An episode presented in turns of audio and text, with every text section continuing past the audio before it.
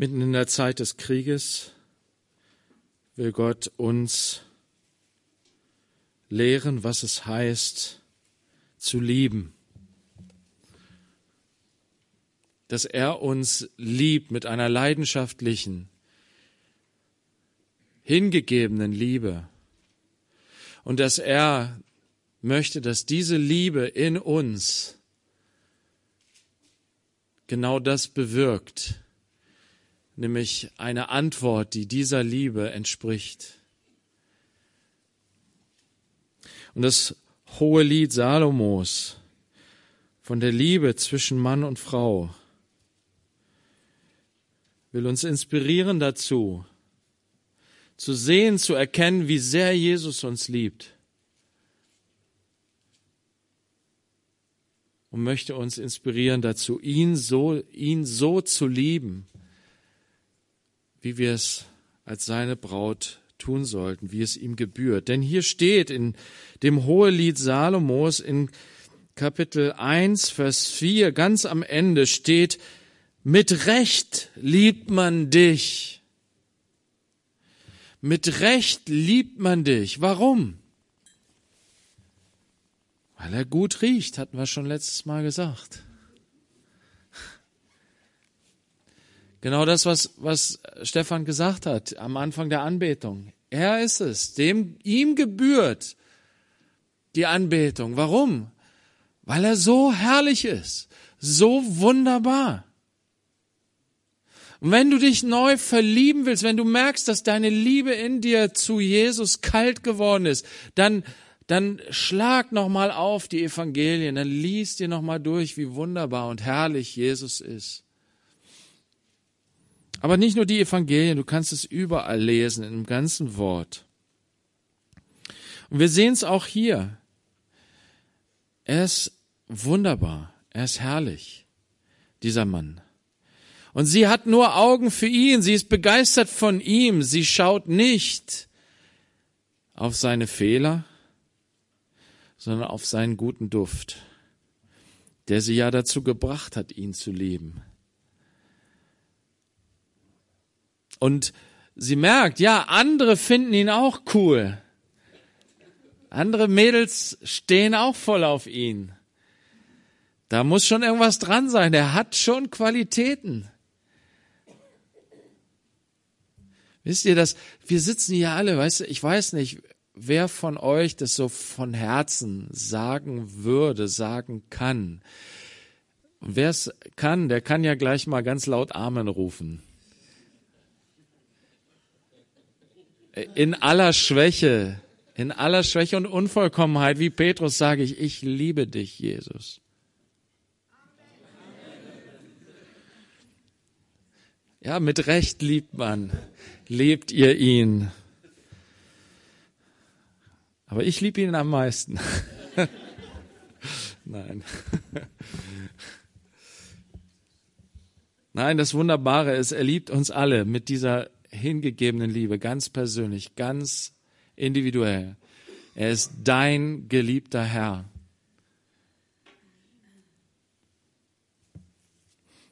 Wie wir gelesen haben in 1. Korinther 6. Er hat sich mit dir verbunden, so wie ein Ehemann sich mit seiner Ehefrau verbindet. Er hat sich verbunden mit dir. Er ist ein Geist mit dir geworden. So hingegeben. Er hat alles dafür gegeben. Er hat sein Leben am Kreuz von Golgatha dafür gegeben, für dich. Damit du in Liebe mit ihm vereint bist, in Ewigkeit. Aber nicht nur du, sondern wir alle. Denn wir alle sind zusammen auch seine Frau, seine Braut. Wenn sie so über ihn nachdenkt, wenn sie so hin so, so begeistert von ihm ist, wenn sie so die Nähe mit ihm genießen möchte, die Liebe mit ihm genießen möchte, da fällt ihr eben ein, ja, die anderen Mädchen, sie lieben ihn auch. Und es ist richtig so, denn er ist ja so herrlich, so wunderbar, wie kann man ihn nicht lieben? Dann fällt aber ihr Blick auf sich selber. Warum? Weil die anderen Mädels, ja, sie reden wahrscheinlich über sie. Das lesen wir jetzt hier in Vers 5 und 6. In Vers 5 sagt sie, schwarz bin ich und doch anmutig, ihr Töchter Jerusalems, wie die Zelte Kedas, wie die Zeltdecken Salomos. Seht mich nicht an, weil ich schwärzlich bin, weil die Sonne mich gebräunt hat. Meiner Mutter Söhne fauchten mich an, setzten mich als Hüterin der Weinberge ein. Meinen eigenen Weinberg habe ich nicht gehütet. Was ist das für ein merkwürdige, was sind das für merkwürdige Verse? Worum geht es hier? Es geht darum, dass die Töchter Jerusalems hier angesprochen werden. Das sind die Großstadtfrauen, die Frauen aus der High Society Jerusalems. Und diese Frauen, die haben Zeit. Und sie haben sind versorgt, sie müssen sich keine Sorgen machen, sie pflegen sich. Im Gleichnis sagt sie am Ende, weil sie ja die Weinberge gehütet hat, meinen eigenen Weinberg habe ich nicht gehütet. Was meint sie damit? Ich habe mich nicht gepflegt. Ich habe nicht darauf geachtet, dass meine Sonne, äh, meine Haut nicht verbrennt von der Sonne. Ich musste draußen schuften in der Sonne. Ja, und deswegen habe ich eine dunkle Hautfarbe. Die edlen Damen aber, sie haben alle schön weiße Haut, helle Haut, je nachdem, wie sie so genetisch ähm, ausgestattet sind. Eine Hautfarbe hat ja viel damit zu tun, was man geerbt hat. Na? Aber ja, sie konnten sich pflegen, ne? Und dieses Schönheitsideal von der hellen Haut, das hat's noch ganz lange gegeben. Heutzutage ist es ja nicht mehr unbedingt so. Hier in Westdeutschland oder im, im Westen, Westdeutschland, warum sage ich Westdeutschland? Im Westen, in, in Deutschland, ich, völlig, vergesst es bitte, ich, ich bin nicht zurechnungsfähig. Ich rede dummes Zeug. Ähm, wir in ähm, wir im Westen, wir im, im, im, im Norden muss man ja eher sagen, ne? Oder ganz tief unten in der Süd Südhalbkurve gibt's die dann auch noch, die, die hellhäutigen. Ähm, ja, da, da hat sich das verändert so in dem, im Laufe der letzten 100 Jahre, sag ich mal. Vor 100, 120 Jahren, da war helle Haut noch sehr schick. Na? Möglichst hellhäutig. Na, weil das genau das widerspiegelte, wie schon damals in der Zeit Israels hier. Helle Haut spricht dafür bei einer Frau dafür, dass sie reich ist. Sie muss nicht auf dem Feld arbeiten. Sie muss nicht in der prallen Sonne sein die ganze Zeit, sondern sie ist schön schick, hellhäutig und zeigt damit, dass sie reich ist. Und das war noch bis vor 100, 120 Jahren hier in Deutschland auch so. Die, die, die eine dunklere Hautfarbe hatten durch die Sonneneinstrahlung, waren eher die armen Arbeiterinnen. Bauern, genau. Und ähm, erst später ist es aufgekommen, dass es im Gegenteil ein Zeichen von Reichtum ist, wenn du eine dunkle Hautfarbe hast. Warum? Weil du dann nämlich in die Urlaub fliegen kannst, in die Sonne. Na, und wenn du richtig schön sonnengebräunt na, zur Arbeit kommst, nach zwei Wochen Urlaub, dann sagen Leute, boah, du hast ja Knete, dass du dir so einen Urlaub leisten konntest, wo du so richtig fett in die Sonne fliegen konntest.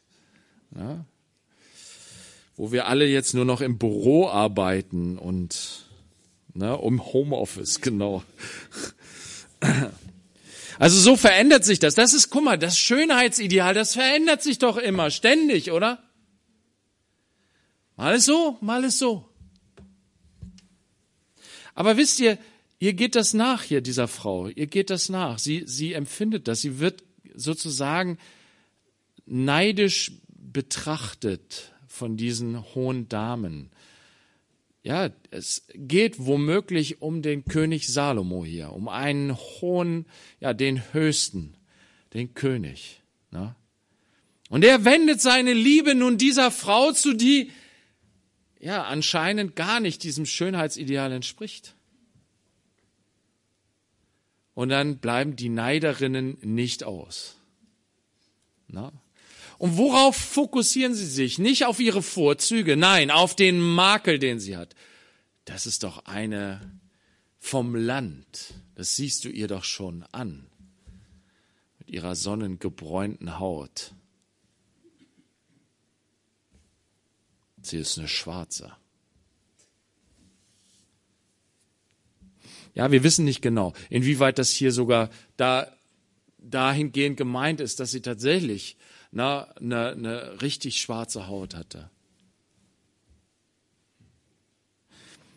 Aber sie wird verachtet. Seht mich nicht an. Was heißt es? Schaut nicht auf mich herab. Verachtet mich nicht. Wegen meiner schwarzen Haut, wegen meiner dunkel gebräunten Haut. Weil es nicht dem Schönheitsideal entspricht, was ihr so habt.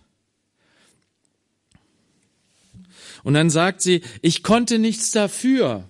Meine Brüder haben mich gezwungen. Ich musste halt auf dem Feld arbeiten. Ich konnte nicht anders.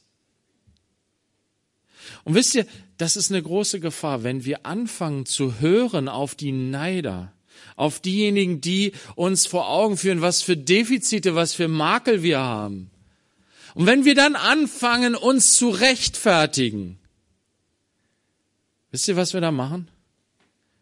Wir stoßen ins gleiche Horn wie die Neider. Wir machen, wir übernehmen ihr Urteil über uns. Das ist aber gar nicht das Urteil des Geliebten über seine Frau. Er erwähnt das an keiner Stelle. Guck mal, was er hier später sagt. Wir, äh, wir, wir gucken hier nur kurz rein. Er sagt in Vers 8, du schönste unter den Frauen zu ihr. Was sagt er noch in Vers ähm, mm, Moment, wo, wo steht es hier? In Vers äh, 15. Siehe, du bist schön, meine Freundin. Er hält sich nicht an dem auf, was als Makel gilt. Nein, er, er bewundert ihre Schönheit. Er liebt sie. Er schaut nicht auf den Makel. Er spricht nicht darüber. Wer darüber spricht, das sind die Neiderinnen. Und wisst ihr was? Er freut sich nicht darüber, wenn sie darauf eingeht. Er freut sich nicht darüber, wenn du darauf eingehst, auf die, auf das Gerede des Feindes. Wenn er mal wieder dir vorhält, was für Makel du hast. Was für Defizite. Hör nicht drauf. Hör die Stimme deines geliebten Herrn, der sagt, du schönste unter den Frauen.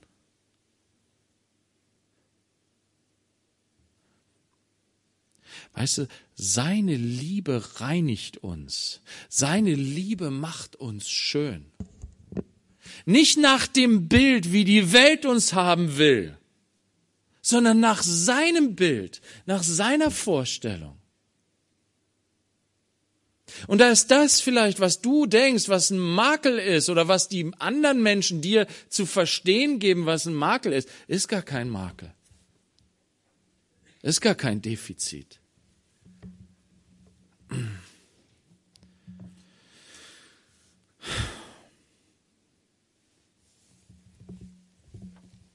Hautfarbe. Das ist für Gott kein Makel. Ob du schwarz bist oder weiß. Wisst ihr, wir, wir empfinden einen Makel und wir versuchen diesem Makel abzuhelfen. Es gibt so viele, insbesondere Frauen, die ähm, in überall auf der Welt aufwachsen und meinen, dass ihre Hautfarbe zu dunkel ist und sie versuchen, ihre Hautfarbe hell zu machen. Das ist unheimlich schwierig. Und das ist auch ziemlich gesundheitsschädigend, was man da dann für Mittel anwendet, um das zu tun. Und ja, wir dürfen nicht vergessen, wir leben hier im 21. Jahrhundert und dass das so ist, dass viele Frauen das machen, das hat auch was mit dem Rassismus zu tun, des 19. und 20. Jahrhunderts. Auch wenn wir das in unserer Gesellschaft ja bekämpfen, obwohl wir ja dagegen sind, mit einigen Ausnahmen. Aber es wirkt trotzdem immer noch fort, sowohl unter denen, die betroffen sind, als auch unter denen, die nicht betroffen sind.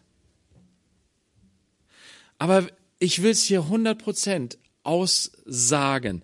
Gott ist kein Rassist. Er möchte, dass alle Menschen seine Kinder werden. Alle Menschen sind ihm wertvoll. Für alle Menschen hat er sich hingegeben am Kreuz. Seine Liebe gilt allen Menschen. Und die Hautfarbe, die macht einen Menschen nicht gut oder böse.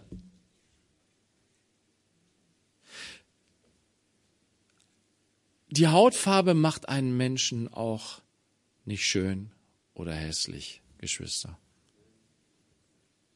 Die Schönheit, die Gott anschaut, die Gott liebt, ist die Schönheit des Herzens. das Äußere, die äußere Schönheit vergeht, haben wir doch Sprüche 31 gelesen. Na? Anmut, Schönheit, das vergeht. Die wahre Schönheit ist die Schönheit des Herzens. Und diese Schönheit entsteht wodurch? Durch die Liebe des Herrn, die ausgegossen ist in dein Herz, in mein Herz. Dadurch entsteht Schönheit, wahre Schönheit. Wisst ihr, weil dann nämlich das entsteht, diese, diese, diese Freiheit entsteht. Ich bin nicht mehr abhängig von dem Urteil der anderen, wie sie mich sehen. Ja, ich bin nicht mehr mehr abhängig von dem Urteil, was ich selber über mich habe. Wisst ihr, sie, sie hält inne und schaut in den Spiegel und denkt über sich selber nach. Ja, er ist so herrlich. Bin ich auch so? Ohne Makel? Und dann sehe ich etwas, wo ich denke, ja, das ist aber nicht schön oder das ist ein Makel, das ist aber, wisst ihr, aber Gott möchte, dass wir in seiner Liebe so erfüllt von seiner Liebe sind, dass wir nicht mehr danach fragen, bin ich wirklich wertvoll? Wisst dieses ganze sich selbst bespiegeln ständig und darüber nachdenken, bin ich denn schön? Bin ich gut? Bin ich liebenswert? Vergiss es. Jesus liebt dich nicht, weil du etwas hast, wofür es wert ist, dass du geliebt wirst, sondern weil er Liebe ist und er macht dich durch seine Liebe wertvoll. Der Wert, der dich ausmacht, ist, dass er, der Gott, der Allmächtige, der ewige Gott, dich liebt, so wie du bist. Und diese Liebe, wenn du sie empfängst, wenn sie ausgegossen wird in dein Herz, dann verändert sie dich, dann macht sie dich schön tatsächlich. Selbst wenn da ein Makel in deinem Leben ist. Und der wirkliche Makel unseres Lebens, das ist die Sünde, Geschwister. Aber er reinigt uns davon und er heiligt uns und macht uns schön durch seinen Geist in uns.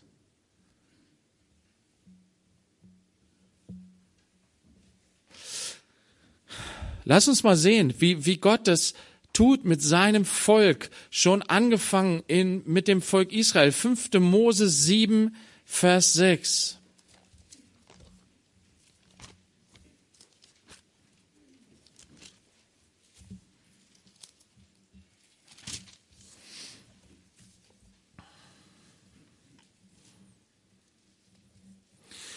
Mose spricht, inspiriert durch den Heiligen Geist, zu, zu seinem Volk, zu, zu dem Volk Israel.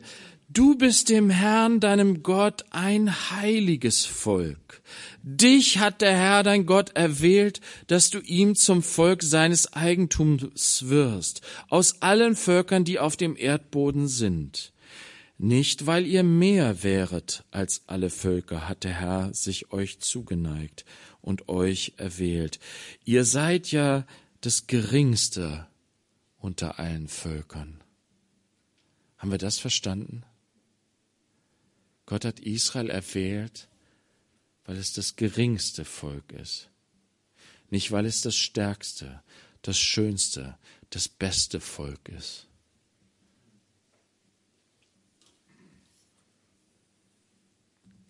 Sondern, weswegen hat er sie denn erwählt? Was ist der Grund seiner Erwählung? Sondern wegen der Liebe des Herrn zu euch.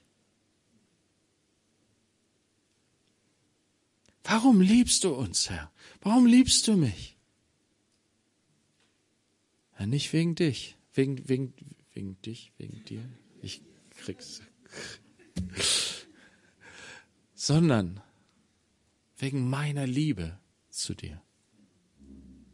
Hä? Das verstehen wir nicht, Mensch. Wir Menschen verstehen das nicht. Wir lieben etwas, weil irgendetwas liebenswert ist. Weil es etwas ausstrahlt, was uns anzieht weil wir einen Gewinn davon haben. Deswegen lieben wir etwas oder einen Menschen. Aber Gott ist anders. Er liebt aus sich selbst heraus, weil er die Liebe ist. Er liebt dich nicht, weil du so klug bist, weil du so schlau bist, weil du alles so gut drauf hast, sondern weil er die Liebe ist.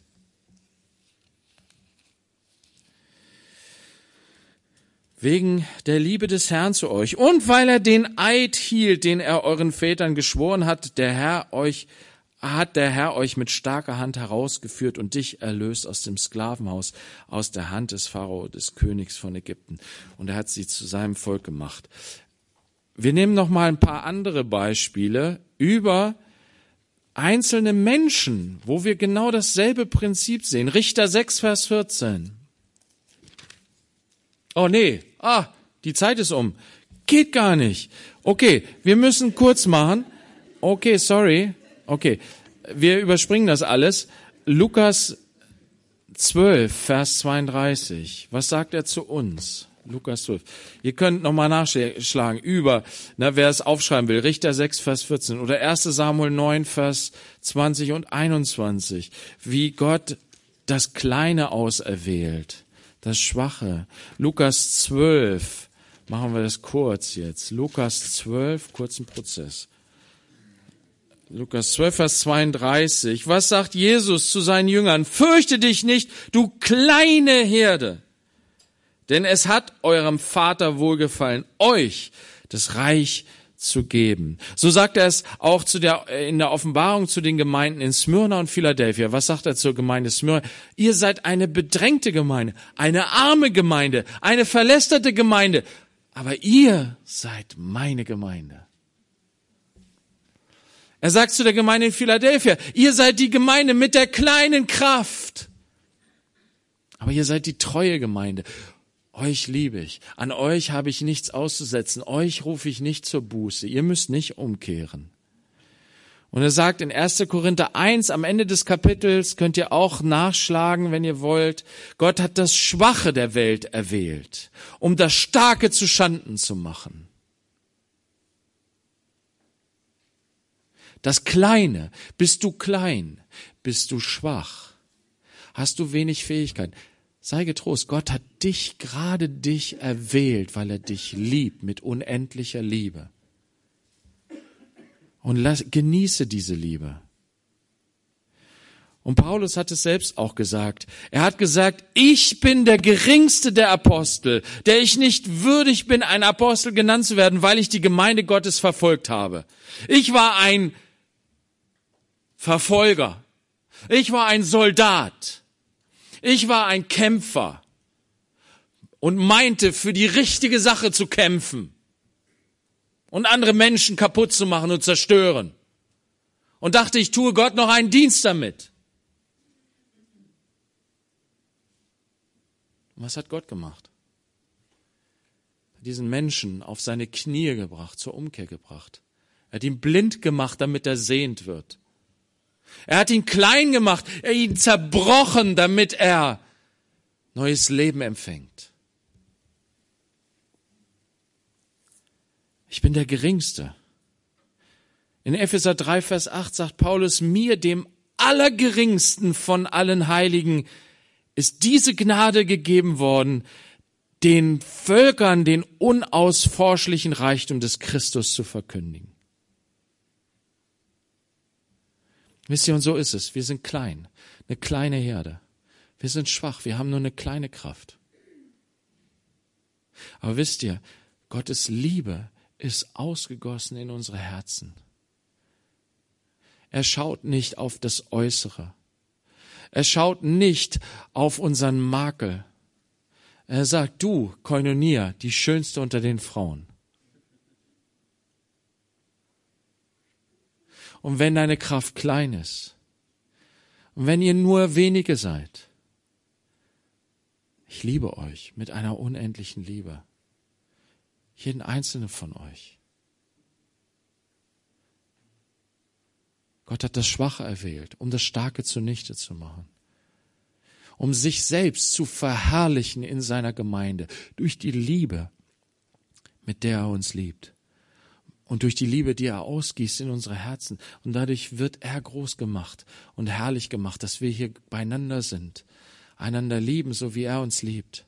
Dass wir seine Liebe genießen und diese Liebe ihm zurückgeben und einander geben. Und dass wir mit dieser Liebe auch noch andere lieben,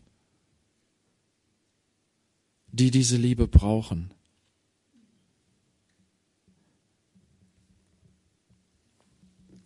Jesus, wir danken dir für deine Liebe. Wir danken dir, dass du uns nicht ja verachtest aufgrund der scheinbaren Defizite und dem Makel, den wir haben. Herr, du liebst uns und du reinigst uns durch deine Liebe, so dass wir deine herrliche Braut sind. Herr, bitte schreib du das tief in unsere Herzen, dass dieses Suchen aufhört, dass dieses Streben aufhört, dass wir irgendwas sein sollen oder sein wollen oder sein müssen, sondern dass wir, ja, wieder ganz neu, tief begeistert sind von deiner Liebe und dadurch ein tiefen, tiefes Wissen um unseren Wert haben, weil du uns liebst, so wie wir sind. Wir preisen deine Liebe, die Kraft deiner Liebe, die uns verändert und die uns ja zu, zu dem macht,